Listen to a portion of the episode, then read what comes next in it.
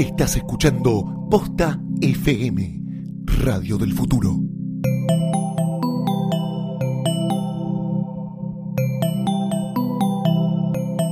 A continuación, tecnologías, ideas y personas en movimiento en Planetario.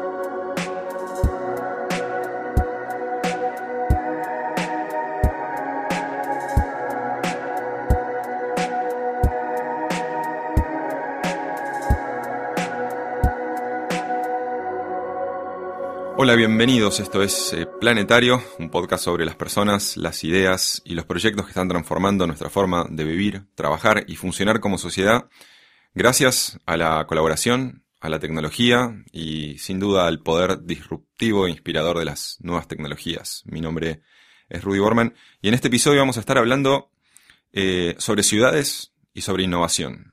El capítulo quiere mirar un poco el, las transformaciones que están ocurriendo en las ciudades, la cantidad de, potencialidades que están ahí.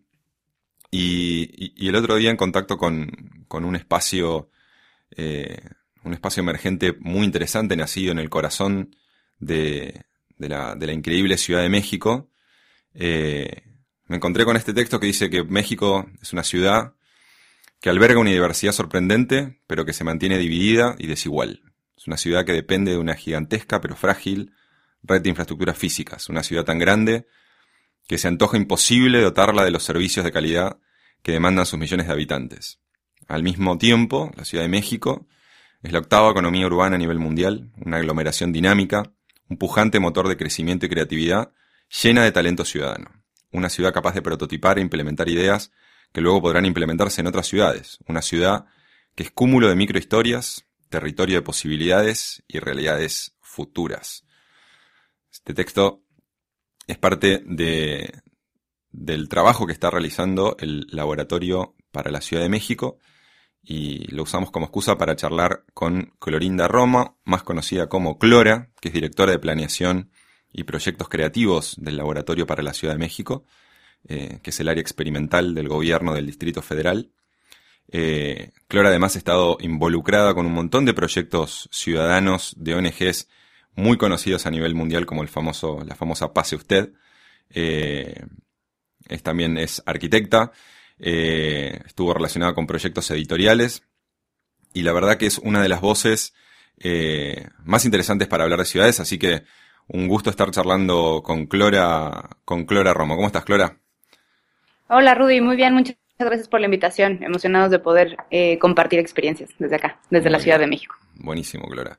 Charlemos un poco de, de, la, de, la, Ciudad de México y de cómo, de cómo surge el proyecto de un laboratorio, o cómo se piensa la etapa previa en el proyecto de laboratorio y cómo, cómo te acercas vos a, a, ese proyecto.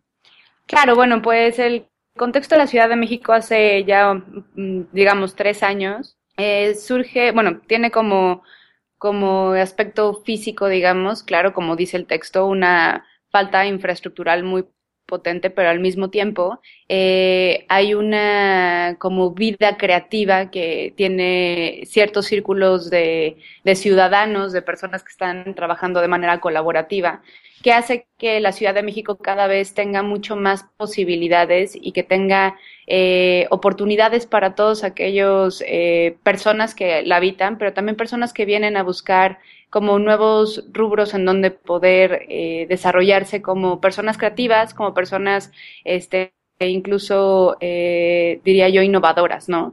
eh, yo creo que la Ciudad de México tiene tiene todo, todos los recursos necesarios para que la gente pueda eh, acercarse con una, con una diferente forma de, ver las cosas hacia las problemáticas que vivimos todos los días. Eh, es eso lo que de alguna manera en estos últimos tres años que, llevo trabajando en el laboratorio ha hecho que, justo la escena de las personas que están eh, cambiando la, forma de, de, vivir y de, y de incidir en la ciudad tengan cada vez más relevancia, eh, no únicamente en una ciudad como lo es la Ciudad de México, sino también empieza a tener repercusiones a nivel internacional en otro tipo de esferas.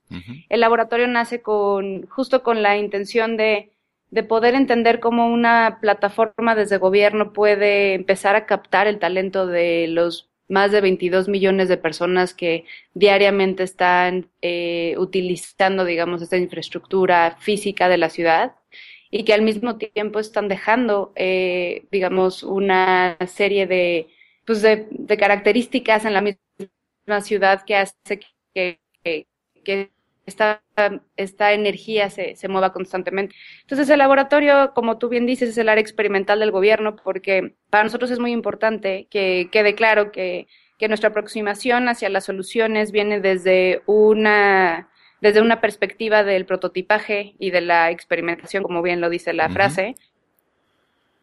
Y, al ser un laboratorio es justo el tipo de chip, si podemos decirlo así, que queremos sembrar no únicamente en una estructura gubernamental para empezar a cambiar este, el pensamiento y la forma de hacer las cosas desde el gobierno, sino también empezar a educar a la ciudadanía en esto, ¿no? Porque realmente muchas veces lo que nos pasa es que eh, la experiencia ha sido, no nos podemos acercar al gobierno porque no nos tiene las puertas abiertas, pero al mismo tiempo no porque tampoco sabemos cómo trabajar con, esta cultura, ¿no? Claro. Y entonces ahí es donde el laboratorio nace. Ahora, el, yendo un poco para atrás al, a, tu experiencia pasada, más como, como digamos, como ciudadana, eh, digamos, hay, hay, algo que está sucediendo con, con respecto a las, a las ciudades y los grandes centros urbanos que están tomando como un protagonismo a nivel de las discusiones y a nivel del capital que se encuentra, que se encuentra dentro de las ciudades, ¿no? La combinación de servicios, oferta cultural, eh, turismo, su, su, digamos, las ciudades hoy cada vez son más protagonistas eh, y es donde están surgiendo grandes ideas, donde están surgiendo grandes discusiones y y es donde están empezando a aparecer este tipo de eh, iniciativas, eh, como, como el caso del laboratorio, algunas desde organizaciones de sociedad civil, algunas desde fundaciones, desde distintos lugares. ¿Por qué te parece que ahora es, el, es, eh, es, el, es como el momento de las ciudades? ¿Qué, qué es lo que, que, que, sentís que tiene lo que tiene que tienen las ciudades que están que están digamos llevando a, esta, a este protagonismo? Yo lo que veo particularmente del caso de las ciudades, en el momento en el que empieza a cambiar el discurso de, empezar a comparar eh, potencias económicas a nivel país y empiezas a comparar eh, ciudades entre sí, existe una cuestión de escala, ¿no? Que digo, para nosotros puede sonar un poco cómico porque nuestra escala como ciudad es, es bastante grande, ¿no? Sí.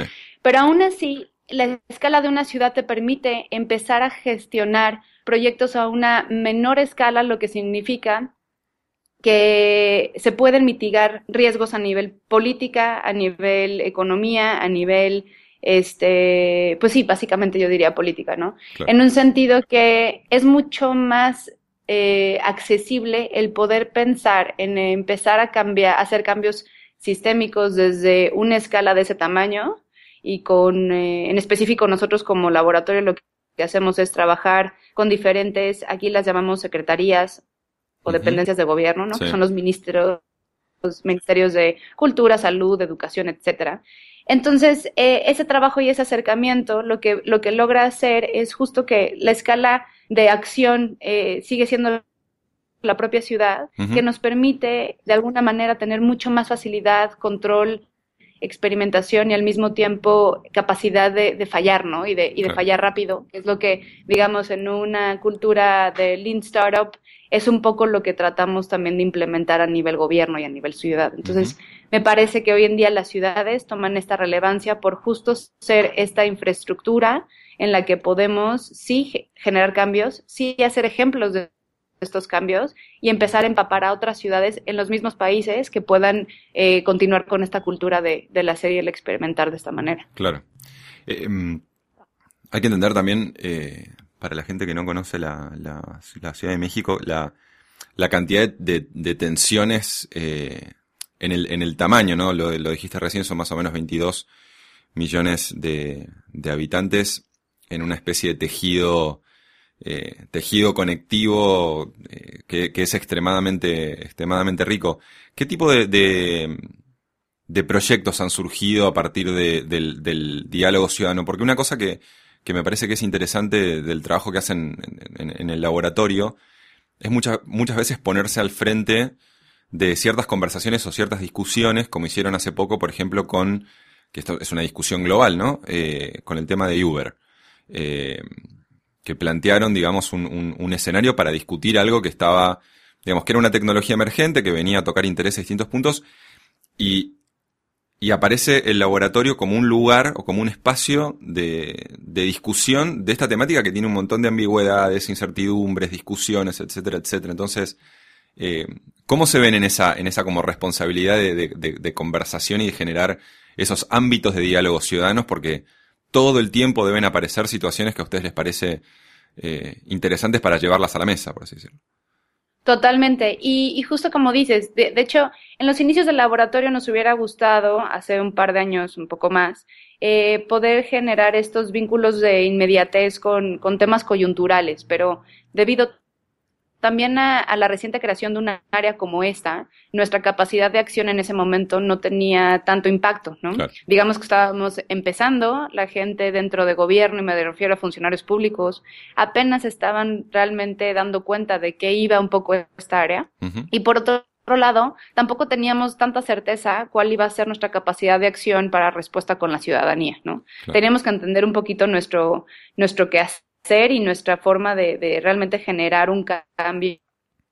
Y eso nos ha tomado estos dos años y medio, en donde a través de esfuerzos como muy puntuales eh, con toda la agenda digital del gobierno de la Ciudad de México, en donde podemos empezar justo a llamar a la participación ciudadana muy puntualmente uh -huh. en poder desarrollar soluciones digitales. Uh -huh. Eso, eh, ese trabajo y cabildeo interno y la gestión de presionar a las diferentes este, áreas de gobierno de, de, de, la Ciudad de México a que abran datos, nos ha permitido meternos, digamos, como le decimos aquí en México, hasta la cocina, ¿no? Claro. O sea, hemos logrado generar la suficiente confianza en los representantes de gobierno de que este, este trabajo de, de, nosotros en conjunto con ellos, lo único que busca es generar buenas experiencias y mejores prácticas a nivel internacional. Claro. Entonces, de alguna manera, esto que tú, justo tú comentas de, de y los facilitadores de un debate entre eh, ciudadanía, entre los, eh, los medios o las empresas, digamos, de aplicaciones digitales que,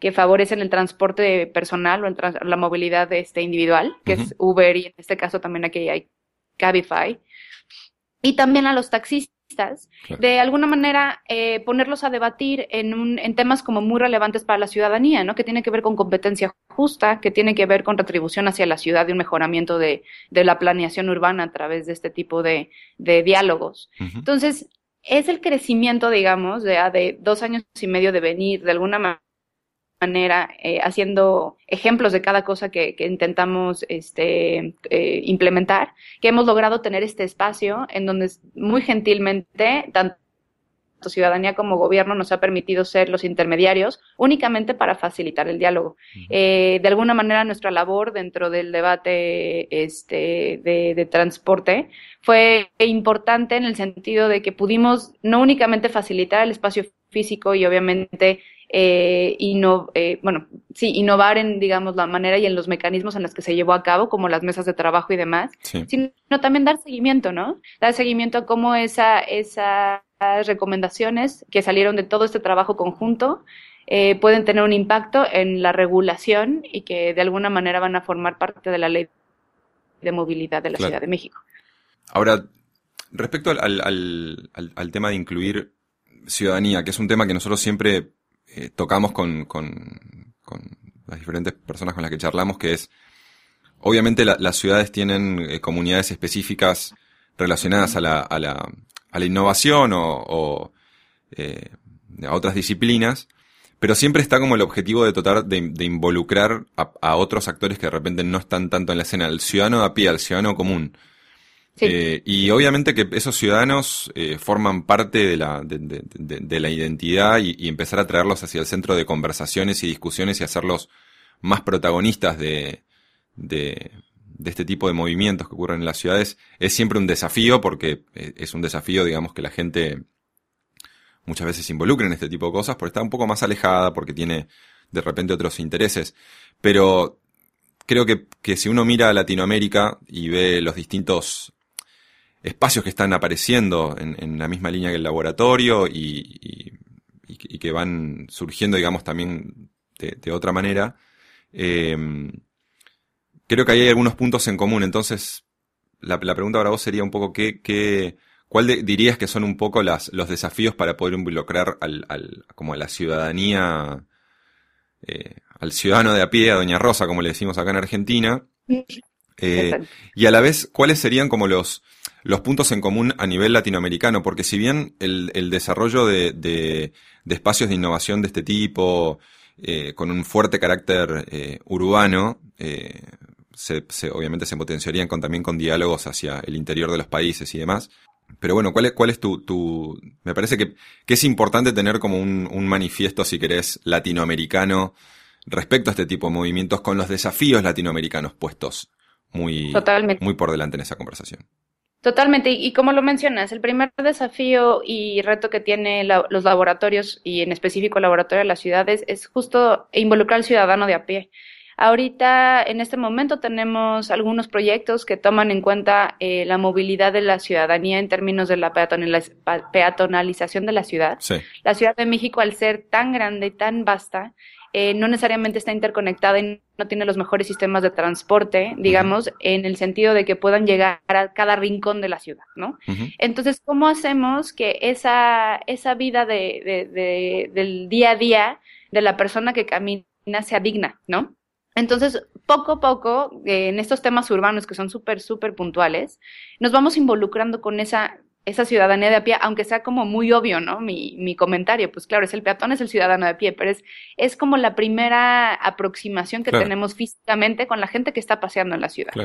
Entonces, ¿cómo dignificar eso? ¿Cómo hacer que las diferentes instancias gubernamentales a las que les compete resolverlo, lo resuelvan desde el punto de vista del peatón y no, no, únicamente desde el eh, punto de vista del desarrollo de la movilidad y el desarrollo urbano? Entonces, traer a la conversación eh, otro tipo de actores a poder diseñar cruces peatonales y hacer experimentaciones en espacios donde sabemos que van a haber nuevas, eh, nuevos cambios físicos en la ciudad. Ahí es donde nosotros entramos con ese diálogo, ¿no? Siempre tomando en cuenta que los tomadores de decisiones, que somos nosotros también parte de gobierno, tienen que estar dentro de todo el proceso para que sean ellos también parte del cambio en, el, en la forma de pensar y obviamente en la forma de implementar la solución. Entonces, ese es como nuestro primer acercamiento a la, a la a, la gente de a pie, aunque el reto para los tres años que nos faltan todavía a nosotros en temas administrativos es gigante, porque digo, en este momento es el peatón, pero obviamente queremos que nuestra doña Rosa también esté involucrada en la toma de decisiones de, las prioridades. Creo que poco a poco vamos a ir llegando a eso y que hay una agenda clara dentro del laboratorio de poder llegar a eso en temas de soluciones urbanas, de, de urban prototyping, como lo llaman en Estados Unidos y demás. Y en temas, digamos, de, de, Latinoamérica es muy curioso, pero me acuerdo perfecto de las primeras pláticas que tuve con la directora Gabriela cuando estábamos eh, iniciando, haciendo un bosquejo eh, diagramático de qué es lo que debería de ser el laboratorio para la ciudad, en la Ciudad de México. Le decía yo que, que nuestra ubicación geográfica es increíble, ¿no? Nosotros tenemos al norte, muy cerca, nuestro vecino en Estados Unidos, que a nivel desarrollo tecnológico es, bueno, punta de lanza, ¿no? Y que obviamente las soluciones que han podido desarrollar para que la gente pueda participar a través de aplicaciones para mejorar su día a día es eh, innegablemente ágil y preciso, ¿no? Claro. Pero que a mí lo que más me emocionaba de nuestra posición geográfica era que teníamos a todos los vecinos latinoamericanos, en donde se vive de la misma manera, con el mismo fervor, con el mismo, digamos, eh, no sé cómo decirlo, pero con el mismo ánimo eh, la vida de ciudades, ¿no? O sea, como ella es una cuestión mucho más anímica que una cuestión meramente geográfica o, de tecnología o de compartir temas económicos. Tenía que ver con una forma de aproximarte a la vida diaria y que ciudades como Medellín en su momento, bueno, que siguen siendo ejemplo, eh, de pronto te, nutren tanto de entender cómo la ciudadanía cada vez es más participativa y, la, y, la, y la forma en la que las comunidades se conforman también es, este, es auténtica para solucionar cosas. Entonces yo creo que el, el manifiesto latinoamericano debe de ser Obviamente, entendiendo lo mejor de la actualidad y de la innovación, que tiene que ver eh, claramente con una beta tecnológica, pero ¿qué pasa con toda esta parte como súper creativa, súper este, innovadora socialmente hablando? Que que somos como muy auténticos en, en, Latinoamérica, que, que realmente las, los cambios y las mejoras que se hacen son abismales. Ya no nada más es tapar el bache, es realmente generar una cultura de cambio y de un cambio de calidad de vida muy impresionante. Entonces, para mí la conversación latinoamericana entre ciudades y entre espacios estilo laboratorio para la ciudad, como lo hay en Río, en Buenos Aires y en otras ciudades que estoy segura que poco a poco van a ir surgiendo, es fundamental porque la parte de, o sea, el poder compartir prácticas y experiencia va a hacer que podamos crecer a, ser como mucho más relevantes en temas de solucionar, eh, la, o sea, como temas prioritarios ya a nivel países, ¿no? Entonces, eso realmente creo que en unos años vamos a poder estar viendo eh, tipo de, actividad. Ojalá. Clara, última, última consulta que tiene que ver, es, es, más, eh, es más personal, pero una, una profesional con tu, con, con tu recorrido, con la posibilidad de trabajar en varios lugares. ¿Por qué demonios elige trabajar en el gobierno? Y, en una ciudad. Entiendo perfecto. Claro. Eh, bueno, para mí, en el momento en el que Gabriela me invita a formar parte de esto, la directora del laboratorio para la ciudad, realmente era una, una, no sé, una oferta tan eh, tan interesante. Para mí, siempre he estado interesado en la ciudad, eh, la Ciudad de México en específico. Obviamente aquí nací, crecí, pero eh, tiene un, un, interés de mi parte como realmente este, único, ¿no?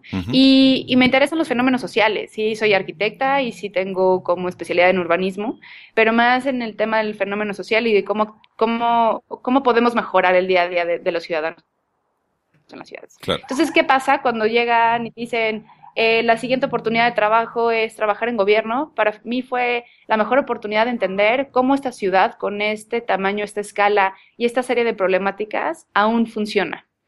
Entonces, eh, me metí eh, previamente de iniciar el laboratorio a entender la parte como mucho más este, infraestructural, pero al mismo tiempo de organigrama en la toma de decisiones de todo el gobierno. Y la verdad fue ahí cuando decidí que no podía dejar pasar esta oportunidad porque entender estructuras eh, tan, tan, este, pues sí, burocráticas y tan estáticas, eh, lo único que me podía ayudar era entender dónde existían las oportunidades para generar cambios y dónde podríamos inyectar como nueva forma de pensar y, quiénes eran estos funcionarios públicos que de alguna manera estaban listos para ser eh, un poco intimidados, digamos, de cierta manera para que puedan ellos mismos incluso hasta mejorar su actividad diaria, ¿no? Y disfrutar lo que hacen.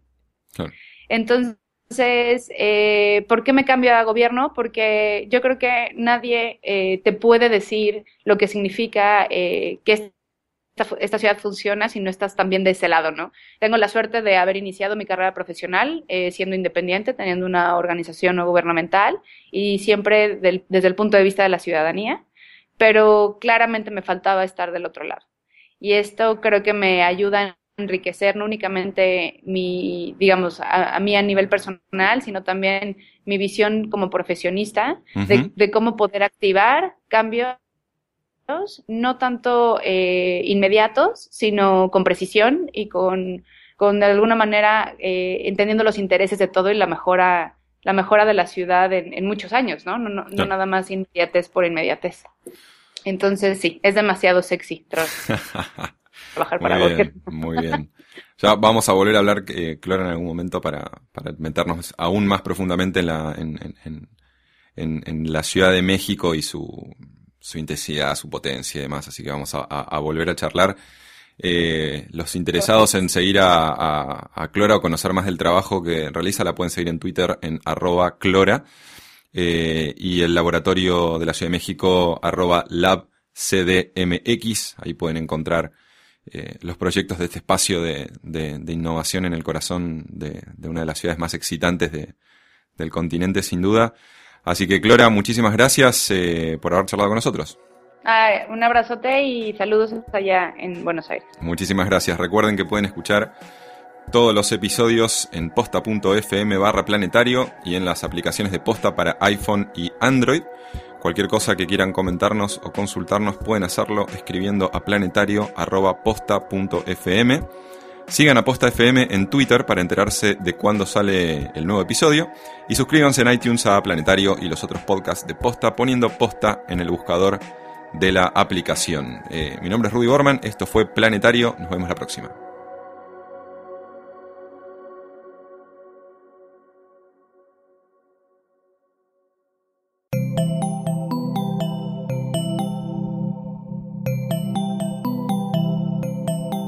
Si te gustó este episodio, hay mucho más en nuestro sitio. Métete ahora en posta.fm. También puedes llevarnos en tu teléfono. Busca Posta FM en las tiendas online de Android y Apple. Seguí con Posta FM, radio para escuchar cuando quieras y donde quieras. Posta.